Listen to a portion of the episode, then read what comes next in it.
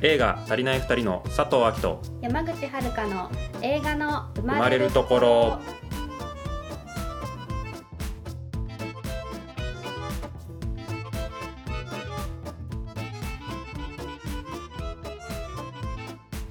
それでやった脚本がやっと書けたということで、まあ、この間4ヶ月うん。カメラマン候補の方に待っていただいてるのでもうすぐ連絡したんだよねで書き上がりましたって送信っつって送ったんですよ。送ったねそう。そして私はその後この方を断るんですよ。いや本当。うん。断って。僕は割と嫌だったけど。あまあこれもう撮影の候補日がうん、もうかなり迫ってきてて、そうそこの断るのが、う、うん、2015年の11月21日、うんうん。で撮影のクランクイン、はい、まあ、初日うん、は2016年の1月31日はい、を目標に動いてたんですよ。うん、うんで僕とか、うん。その現地で協力してくれてる人たちうん。はもうカメラマンうん。見つかんなかったら次の年でもいいんじゃないかみたいな、うんうっんて言ってる中山口だけが絶対2016年の1月31じゃなきゃダメなんだって言い張ってたんです、そうだね。その絶対言い張ってた山口がカメラマン候補の方を断るんですよ。これも全然覚えてないけど、うん。喧嘩になったのかな？いやーなってないよね。なってないと思う。なんか私がさうん。多分ここはなんか確固たる自信みたいなのが多分あって、ほうほう。その撮影日をずらさないこともそうだしうん。このカメラマンの方をうん。断るっていうことにも多分自信を持っていたから、自信持つなよって感そうじだけど そうそう。何の自信だって感じなんだけどうん。今はねいろいろねうん。分かりますよこの。はいはい。道理がうん。なってない。うんとか、うん。4ヶ月待ってもらってうん。断んのかよみたいな。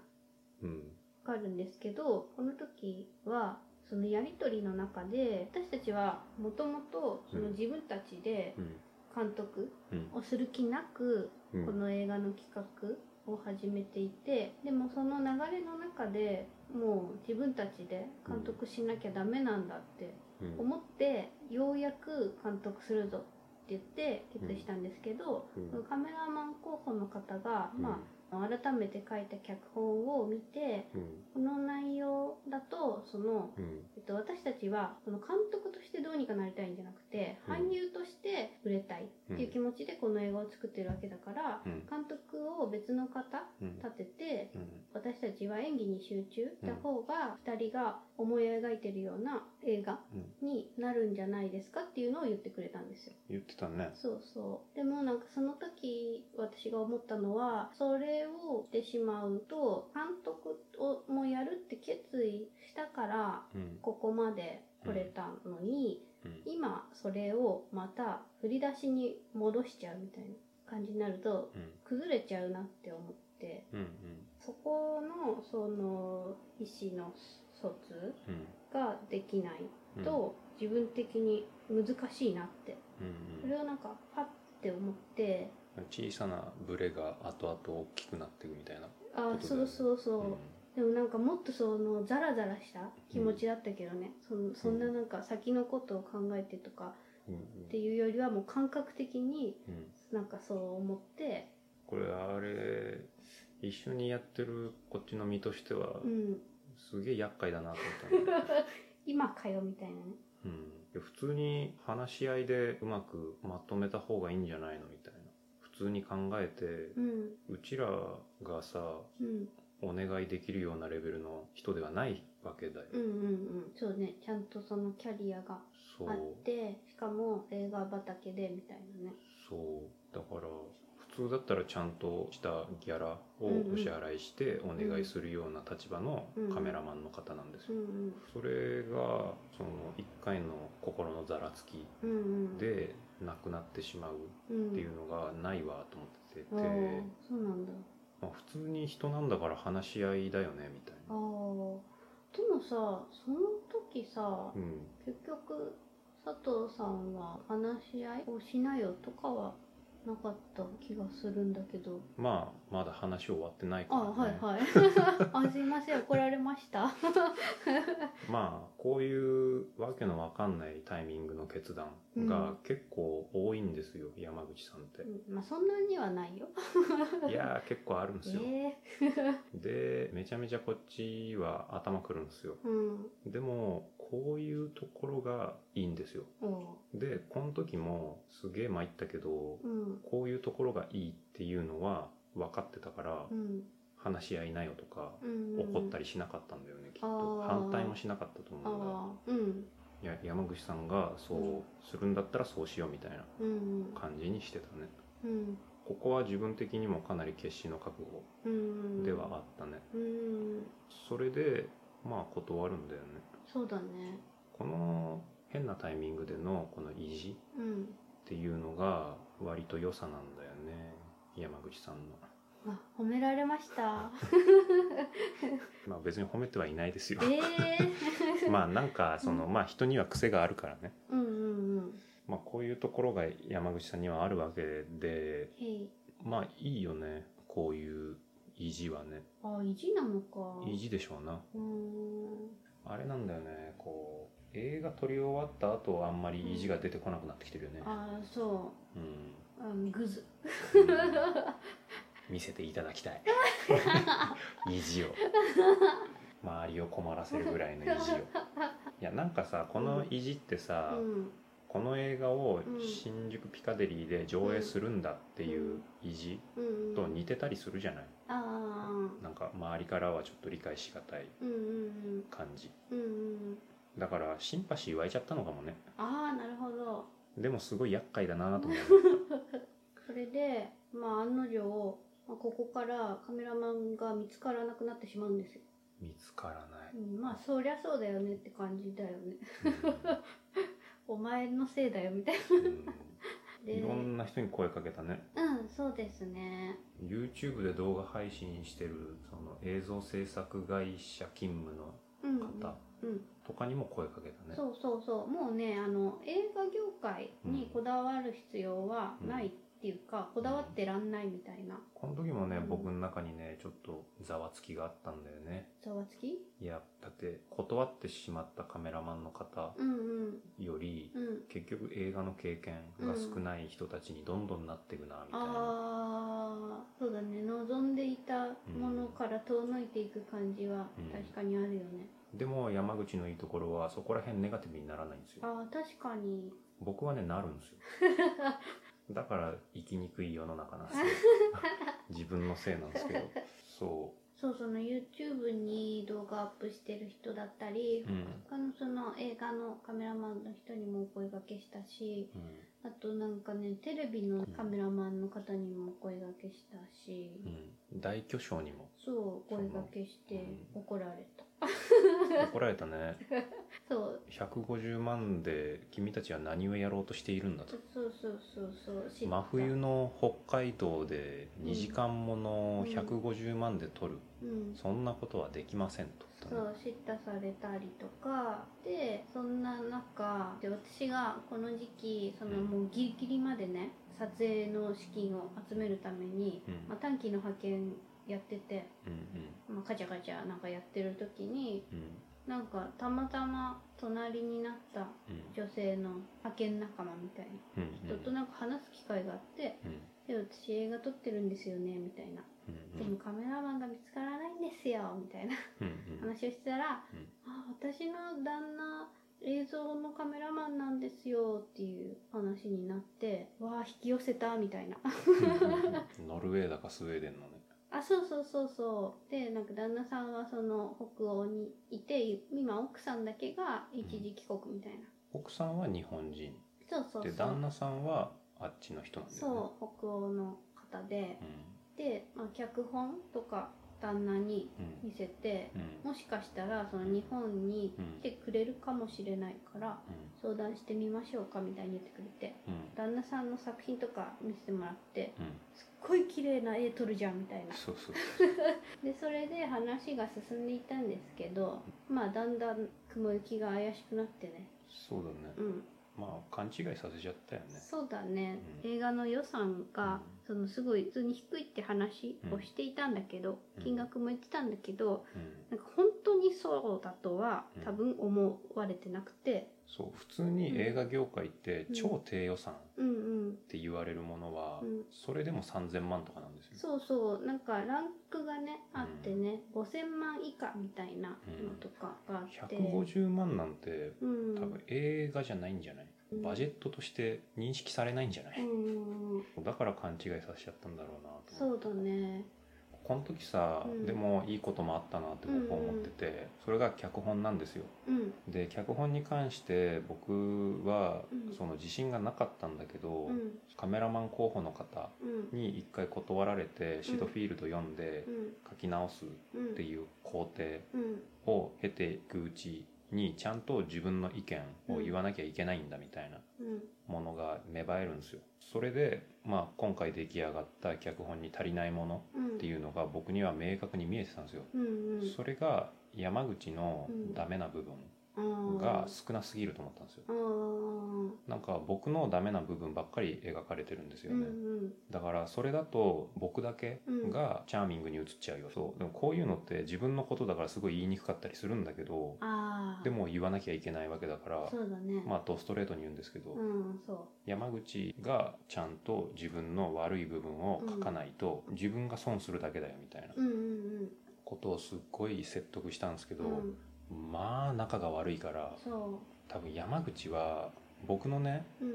今思うのは勘違いしてた気がするの。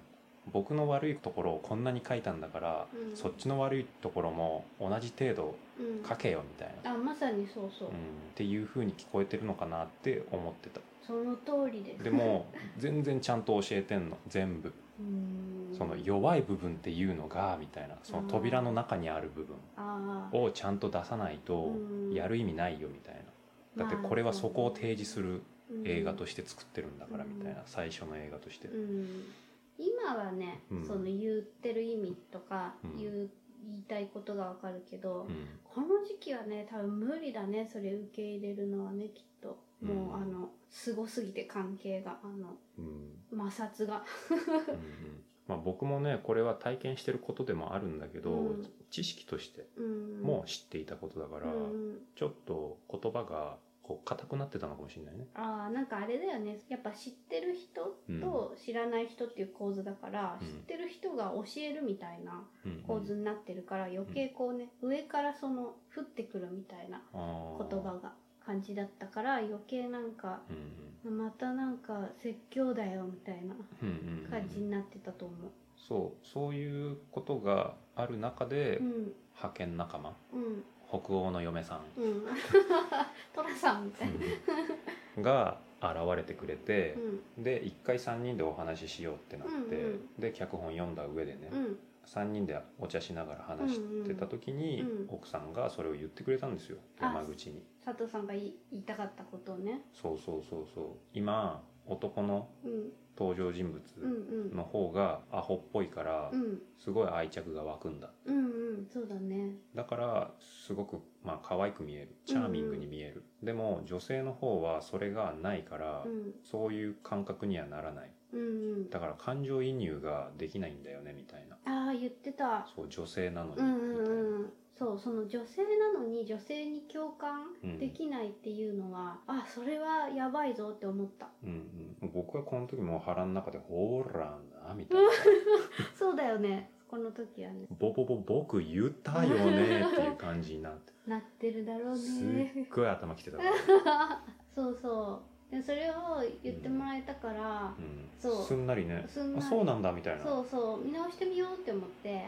そそれをなんか「いや今日は良かったね」みたいな感じで僕にすごい明るく報告してくるんですよ。うんうん。新しいこと知れたねみたいな、うんうん。何度も言ってるよね みたいな。ね。まあそこでまたバトるけど、うん。うん、そう全然リンクしないからねそのうん。その人に言ってもらったことが佐藤さんが言ってたことと同じだとは思えなかったからねそうそのぐらいもう僕らは関係性が破壊されてたんですよ。そうそうだね。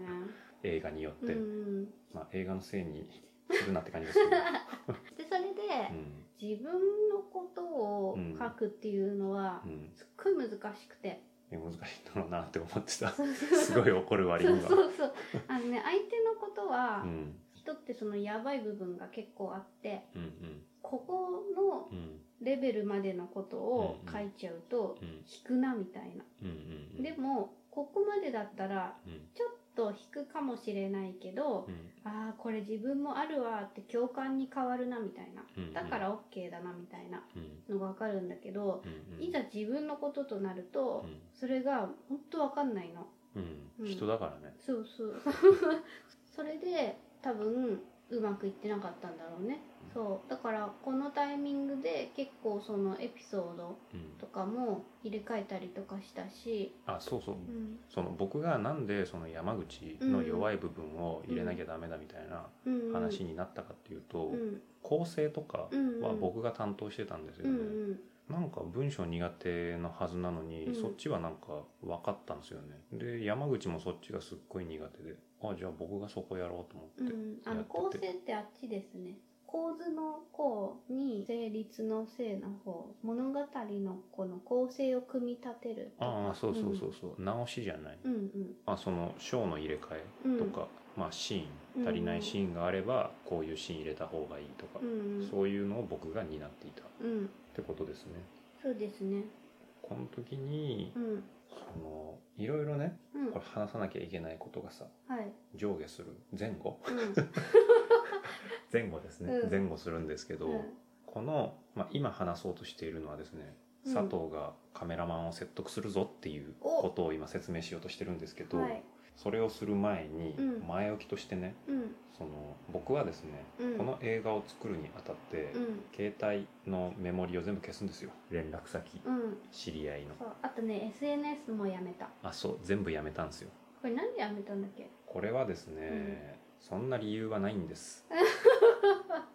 もう嫌になっちゃったんでうす、んうん。いろんなことが。うん。誰と関わっていればいいのかがわけわかんなくなっちゃって。あ結構ね、まあ、どこまで話せるかわかんないですけど、いろいろこう環境に人は影響されるじゃない、うん。僕の場合一番身近だったのがうん。山口さんなわけですよ。はい。でその頃の山口さんっうん。ていうのが結構恋愛脳になっちゃっててああそうなんですよ。結構ひどかったんですよ。最初はまだその僕に近寄ってくる女性に対してちょめちょめするわみたいな。え いやらしい話。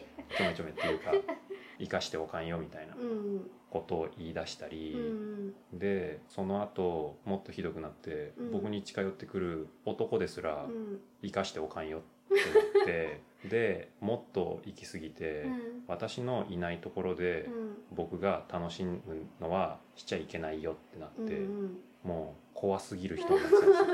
でそういうノリで、うんまあそうなってくると僕の近くにいた人とかもう否定してくるわけですよ、ああ結局。なんか僕の過去を知っているうん。から嫌だっていうところから入っていくらしいんですけど、うんそこからいろんな否定が始まるんですよまあそれを毎日聞かされるんですけど、うんまあ、じゃあなんで別れないのって感じなんですけどまあ山口の持ってる能力っていうのが、まあ、僕にとってはすごく貴重なものに見えたんですよ。うん。それでじゃあ結局誰と僕がつるんだり付き合ったりうん。したらいいんだろうみたいなうん。感じもすごいあったの。うんそれでもう手わかん。なくなっちゃったんだよねうんでそういうのもあったしうん自分が上に行くためにはつるんじゃいけない人たちもこのメモリーの中にはじゃあたくさんいるのかなと思ったんだよね。その時にちょうど携帯壊れるんですよ。あで携帯が壊れてあうん。携帯屋さんに持ってって、うん。そのメモリーのバックアップうんうん。取ってもらうじゃないですか、はいはい。僕の時代はまだ CD に入れてくれてたんですよ。CDR ね。そうそう、ん。データ入れてくれるよね、うんうんそれを携帯に戻せば復旧できますよってうんうんうん。言われるんですけどその CD を僕はわざと捨てるんです。分かんなくなっちゃったから。あれだよね。まだおじいちゃん携帯使っててこのタイミングで確か iPhone に変えたみたいな時だったよね。まあガラケーだったんですよ、うん。まあその時の僕の考えとしては、うん。結局、うん。どういう人たちとつるめばいいかわかんないから、うん。必要なうん。人たちうん。の連絡先とかっていうのは、うん。自然に集まってくるだろうなと思ったの。うん。うん。だから勇気を持ってうん。全部なくしたの。あ断捨離みたいな。だからその時僕のメモリーは本当にゼロになったの、空になったの、うんで空にした状態でうん。山口の入れてう、ん。であと実家に家電うんうん。してすごい驚かれたけどね。ね。ななんで家電なんだみたい 事件かみたいな。な全部消したから一回送ってっていう。うん。だから姉ちゃんとうん。お母さんとお父さうんうんんので山口含めて4人分うんのメモリーしかなかったんですよ。うんうん。めっちゃ容量空くよね。そうだね。そうそういう状態で僕はさまたさらにね、うんちょっと違う話になるんですけど、うん。なんかね学生の頃こうすごい矛盾してるんだけど、うん。顔広いよねってよく言われてたし、うん。あと負のオーラすごいよねうん。って言われてて、うん。下をずっと見て暗いうん。負のオーラを背負ってるってすっごいよく言われてて、うん。あと負のオーラじゃなくても全然関係ない人うん。にも負のオーラみたいなうん言葉でなんか何か背負ってるねみたいなのよく言われてて でもこれってすごい矛盾するじゃん。うんあんまりあれだよね。だから、うん。すっごい暗いんだけど、うん。すっごい顔広い人っていうことだよね。そうそうそう。どういや闇闇の人みたいな。そう。まあどっちもなんか自分的にはうん。思い当たる節がある。し自分的には別に違うものじゃなくて同一人物だからちゃんとつながるんですよね、でも多分言葉だけで聞くとかなり二極さ、うん。二極化されると思うんですよね、うんまあ僕漢字をよくやってたんですよ大学の時に、うん、あと飲み会のね。そうそう。すごいんだよね。100人とかさそういう。そうそう。一番大きいのはやっぱ100人超えてて、うん参加者が。すごいね。パーリーだね。そうだパリピねだったんじゃない？パリピではないけど。で普通にそういう大きな規模だと、その教授方も呼ぶから、うん。そういう人ともいろいろ連携してこうやっていくわけですよ。でお店とも連絡取り合ってみたいな。そうだよね。100人のお店って大変だもんね。そう。でお勘定して、うん。で全員からそのお金支払ってもらって、うん。もう酔っ払っちゃってる人とかからもちゃんとちゃんと払えよって ちゃんと言って。うえーって言ってる人に。そう。だって誰が払うんってまあそり感じじゃん。ゃそうだよ。そんなの払ってあげる筋合いはないけどさ。うんうん。まあそういうこともやってたんですうんよ、うん。その漢字が見つからなかったりしたうら、ん。やってとかって頼まれたりもしてたんですよ。ああなるほど。その実績を買われてね。あそうそう。いつもやってるから、うんうんだから普通に携帯のメモリーの中にはいっぱい連絡先が入ってるわけですよ。そうだよね。そう。うんだからうんまあ顔が広い。うんうんだけど歩いてる時はすごい暗いというか まあまあまあ聞いてる方はわかると思うんですけど そんな明るくないよなみたいな。なんか背負ってるよねみたいうん。なダウナー感。うん。うんそうそういう人なんですよ。すごい極端っていうかなんか二面性というか。何なんだろううね、ん。まあそれでうん普通に人と連絡とかできてたわけですよ。だって教授方も呼ぶような偉い人だもんねそうそう。感じをやってたわけだから、うんで自分一人でうん。その俳優活動をやってた時はうんやっぱオーディションとかは自分でちゃんとメール打ってちゃんとやってたわけですよ。そうだったんですけど、うん。そのメールの文面とかもうん山口さんにいろいろご指導いただいて、うん。すごい僕できないみたいな感じになってうんだからその人との関係うん。ってものがもう僕は構築できないわと思って、あとあれなんだよね。あの井口奈美監督にさ、うんその最初監督お願いする時もさ、紹介してもらうはい、監督にも怒られたんだよね。怒られた。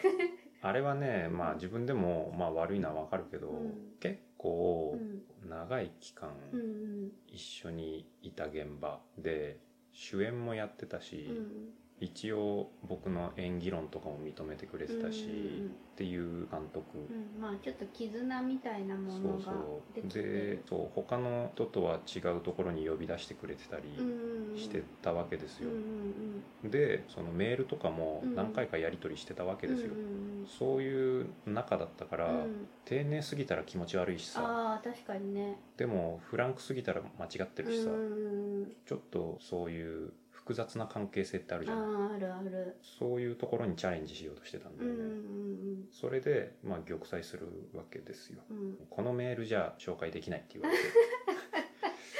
本当にしたいんだったらもう一回書き直してうん。また送ってこいって言われて、まあ優しいんですけど、うん。そうそれでめちゃめちゃ丁寧なうん。文面にしてうん。送ったんですけど、うん。その時に山口さんうん。に文面を整理してもらったりしたんですよ、それで結構もう僕は嫌になっちゃったんですよね、うん。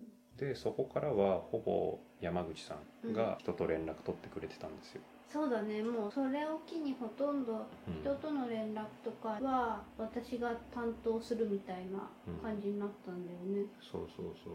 まあ僕ビジネスメールができないから。ビジネスメールだけではなく、その北海道のさスタッフの方たちとさ東京と北海道でやり取りしてる時とかに、割と気軽な返答でうん。大丈夫そうなさうん「了解です」とか「かしこまりました」とかでうん。済むようなこともうん。佐藤さんは割と考えちゃって返信を。そう。いやもうねこの監督の一件でかなりもう僕は萎縮しちゃってて、うんうん。僕の SNS うん見てもらうと分かると思うんですけど、全部デスマス。もうそうなの。うん、確かに急になんか硬くなっちゃったんだよね。そう前はもっとフランクなツイートとかしてたの、うん。手のひらポワーンとか、うんうん。前もちょっと言ってたけど、うん。手のひらポワーンとかなんだよねとかさ。オッケーとかさ、ラジャーとかさ。うん、うん、そうだね確かに。あと了解の了をねあの僕佐藤亮だから本名が、うんその自分の了にして了解って書いたりしてたんですよでももう僕映画うん作り始めてから、もう何もフランクじゃない。何も丸くない。そう,、ね、そうそれでなんかね返信とかがうん。硬すぎちゃったりとか、うん。すごい長くねうん。書いちゃったりなんか。うん、そう何々していただきありがとうございます。何々何々については何々なのでなんとかで大丈夫です。引き続きよろしくお願いします。みたいな。そうそうそう。でいちいち漢字を使ったりねちゃんあそうとそうそう「何々いたします」とかもさ、うん。ひらがなで書くとちょっと柔らかくなるじゃん、でもそういうのも失礼かなと思ってうん「あのいたします」はいっていう、はいいたすっていうね。そう漢字にちゃんと変換してみたいな。もう本当にわけわかんなくなっちゃってんの僕そうな今んだろうね。だってお母さんにもデスマスとかで送ったりするもん。あもうわけわかんなくなっちゃって。あでも親ってそうじゃないなんか。親とのやりとり急に敬語になんない？敬語になる部分があるけどさ、うん、敬語じゃなくなる部分とかも出てくるじゃん。その混ざるじゃん。うんうんうん。混ざらないんだよね、混じりっけなしの敬語。うん、であとメールとかもさ、うん。普通にこう話してるのと一緒でさ、うん。ちょっとさ砕けた意味のないものを入れたりするじゃない、あははとかさ。いいよんとか。そうそうそう。そういうのもなんか失礼なのかわけわかんなくなっちゃうからそういうのも全部排除してるうんから必要最低限のことだけビシって書くから、はいはい。すごいぶっきらぼうに見えたりするんですよ。あのびっくりマークとかもないしね。いやもうびっくりマークなんてふざけてるじゃないエクスクラメーションマークとクエスチョンマーク、うんこれは英語なんですよ。うんうんうん。だから日本語につけたらさ ちょっとちょっとってなるじゃないみたいおな堅いですね。いやだってお堅くなっちゃったうよ、ん。手のひらポワンの人が びっくりマークとクエスチョンマークを使うのにすごい勇気がいるわけですよ。そういう感じになっちゃったの。うん。とにかく。だからもう外界とはもトアウトだ。うそうでもうん。一つだけ小樽のフィルムコミッション略して小樽 FC って言うんですけど、フィルムコミッションっていうのはそのなんだろうね、えー、と撮影場所の誘致とかしてくれる。あそうそう地方のね撮影のなんかエキストラのうん。募集とかうんうん。の時に手伝ってくれたりとか、うん。ここに登録してるんだよね地元の人たちがねあそうそうそう。エキストラ出たいとか。そうそう。そういうところがあるんですけど、うん。そことだけ僕は連絡してた。そうなぜかね。そうそうそうでもそこもすっごい緊張した。緊緊張する必要もないのに、うん、そうだね。なんかこの頃から一回メールとか送る前に必ずなんか私に一回チェックさせてうん。でいいんじゃないさせてるんじゃない。してもらってるんですよ、そうそう。必ず私にチェックしてもらって、いいいいんじゃないって言われたら送るみたいな感じになってたよね。そうだね。う、ん、いや結構ね言い方がねボロクソに言うんすよねああでもこれは人間じゃないレベル。わお。でもなんかねこれは両方を違う角度でうん。そういうことがあって、うん言われすぎてうん自信がもう本当になくなっちゃって、あとかはすっごいあるんですよ。あありそう。ね山口さんもいっぱいあるとそ思う。うそうそうだからお互いあって、うん。佐藤さんに関してはこの人との連絡、うん。メールとかうん。が多分そうなっちゃったんだよね。でもそのおかげでかなり面白い人になってない？確かにね。デスマスしか打てませんみたいな。不思議だよね。びっくりマーク使ってる時は頑張ってる時ですみたいな佐藤さんがびっくりマーク使ったみたいなね。映画見に来てねみたいな。びっくりみたいな。あ頑張ってんだなみたいな。じゃあ行ってやろうかなみたいな。そういう感じになってきてますね。そうだね。そうだからうん。この時期って僕が人にお願いするのってもうなんかすごいことだったの、もう本当にどうしようもなくて最終段階みたいなうん時に佐藤が満を持して出動みたいな。そうそそう。それであれなんだよねついにねもうこれはカメラマンさんが本当に見つからないってなってう、で佐藤さんがうん、動き出すんですよそ切れながらね。そう切れながら動き出すっていうそれがまあカメラマンをねお願いするっていう流れになるんですけど、うんうん。そのまず、うん。まあ、映画とか撮影にはこう出演とかしてたから、うん。この間にも、うんうん。だから連絡全くしなかったとはいえ自分の、自分だけが出演するような映画うんうん。に関しては連絡自分でしてたんですようんもちろん、うんその参加した撮影うんうん。にいたカメラマンさうん。ん。にお願いするんですけど、うん。このカメラマンさんとも僕全然話してないし。ああうん現場でね。そうそうそう、んん。僕割とスタッフさんを怖がっちゃうタイプで。ああ小鹿ちゃんだから。そうそうそうそう。そうだからまあ演技だけ一生懸命うん。やるしかないなみたいな。うん。寂しい人に見えんだよね。で、まあ、その監督さんの連絡先は知ってたからうん。打ち合わせとかするためにね、うん。その監督さんにまあこうこうこういう理由でカメラマンさんのその連絡先を教えてほしいんですけどもみたいうん。なメールをお送りするわけですよ。うん。まあそしたら快く教えてくれて、うん。まあ、もちろんここっちの佐藤ってものがねうんうん。連絡しますよっていううんのもうん。しといていただいてて。うんで連絡するんですよ。うん。初めて。話したこともないのに。みたいな緊張するね。めちゃめちゃ緊張するよね。まあ最初は断られるんですよ。うんうん。やっぱり条件がひどいから。さっきもちらっと出ましたけど150万でうん。雪国の冬うんうん。を長編2時間撮るっていうのはもう何が何でもありえないんですよ、あまあそうね。うん、3000万でも撮れないんですよ。うんうん。そういう概念なんですよ、うんうん。映画業界ってうんいうのは、で、まあ、だから断られるっていうのが当たり前のことなんですよ、うん。でもここで引いちゃうとうん。